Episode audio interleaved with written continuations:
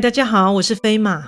相信大家都听过“眼睛是灵魂之窗”的说法，而画龙点睛这成语的原意，也是在画完龙后，最后再点上眼睛，整条龙便鲜活的跃于纸上了。假使你遇上一种状况，看着眼前即将完成的作品，心中却莫名升起一股强烈的排斥感，并且有一种绝对不能完成的感觉时，你究竟会顺从内心的感受，还是会选择继续完成作品呢？在这里插播一下，飞马最近接触到一项非常优质的产品，这是一家专业的发品及沐浴日常用品的品牌 WNK。他们的产品成分天然，且散发宜人的自然香氛，且质地非常温和，洗发沐浴完后完全不会感到干涩，在此推荐给各位听众哦。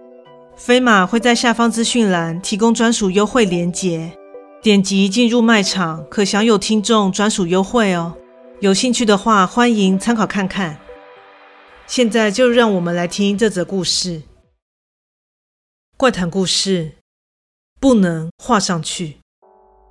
我的兴趣是绘画，虽然没办法以此谋生，但我依然在平时工作之余，创作出许多佳作。当然，佳作的定义并非我自己说的，身边的许多亲朋好友也对我的才华赞誉有加，并且在他们的穿针引线之下，还因此售出了几幅作品，甚至后来还接到订单。正因如此，更是激发自身的创作灵感，在创作客人的订单时也更加起劲。某次，为了激发全新的创作能量。于是前往了歌剧院欣赏歌剧。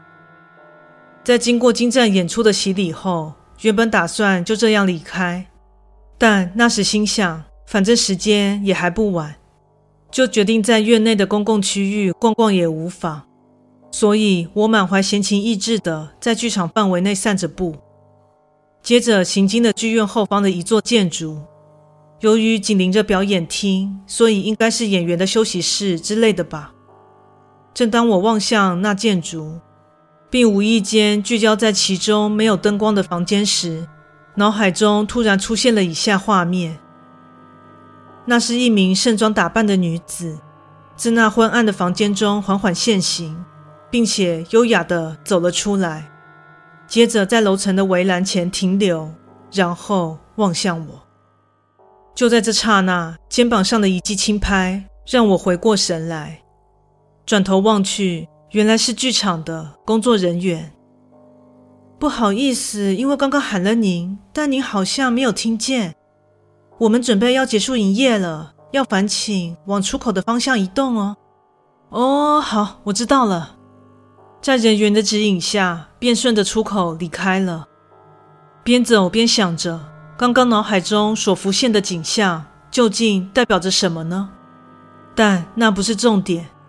因为那女子华丽的装扮以及婀娜多姿的风采，早已让我的创作魂熊熊燃烧了起来。也许是生怕忘却脑海中的女子，所以回到家一换上便服，便马上开始着手构图绘制。直至深夜，我依然不敢疲倦。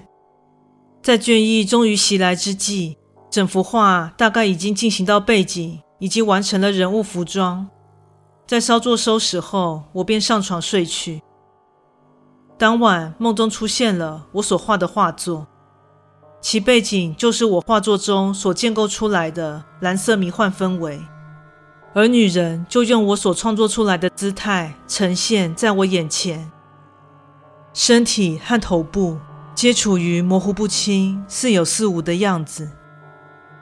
抛下这样诡异的状态不说。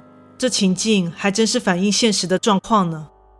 毕竟身体的部分还正处于草稿阶段，可能因为对方离自己蛮远的，所以当下并不觉得可怕。加上眼前的一切都是自己建构出来的，因此反倒还觉得颇有趣味。第二天下班回到家，依旧被创作冲动所驱使，我燃烧着内心的小宇宙。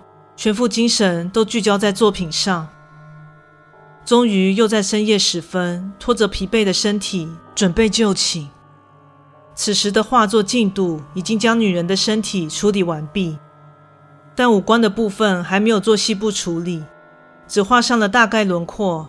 但不知是否为自己的错觉，在我静静端详作品的期间，一直感受到背后有不明所以的气息，更感到有一视线正注视着自己。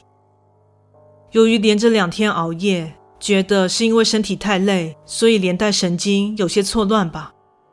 于是也没想太多，赶紧睡去了。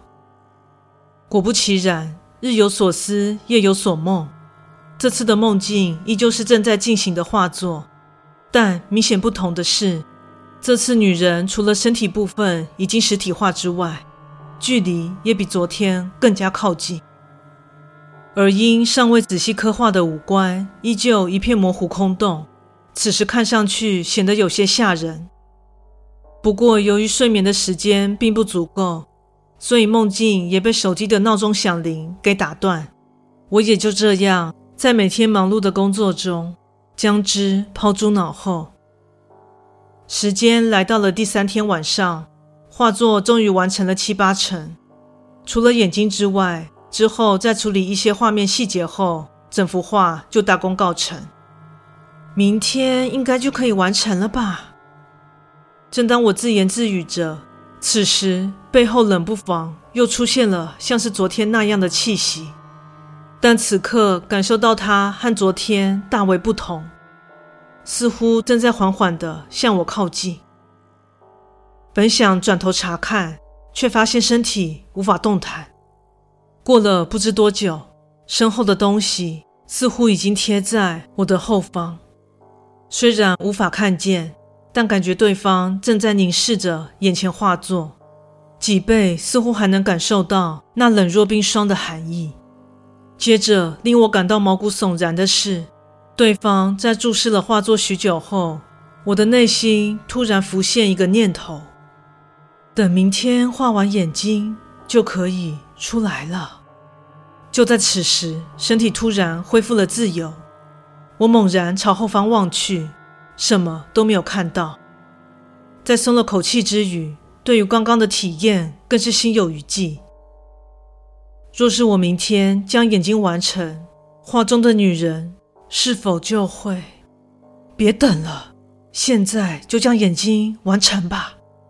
此时内心深处又唐突的出现一股莫名的冲动，我想不管是谁都会感到无比的毛骨悚然。而只差没屁滚尿流的我，赶紧奔回房间，但跑到一半，突然想到，若今晚再次熟睡。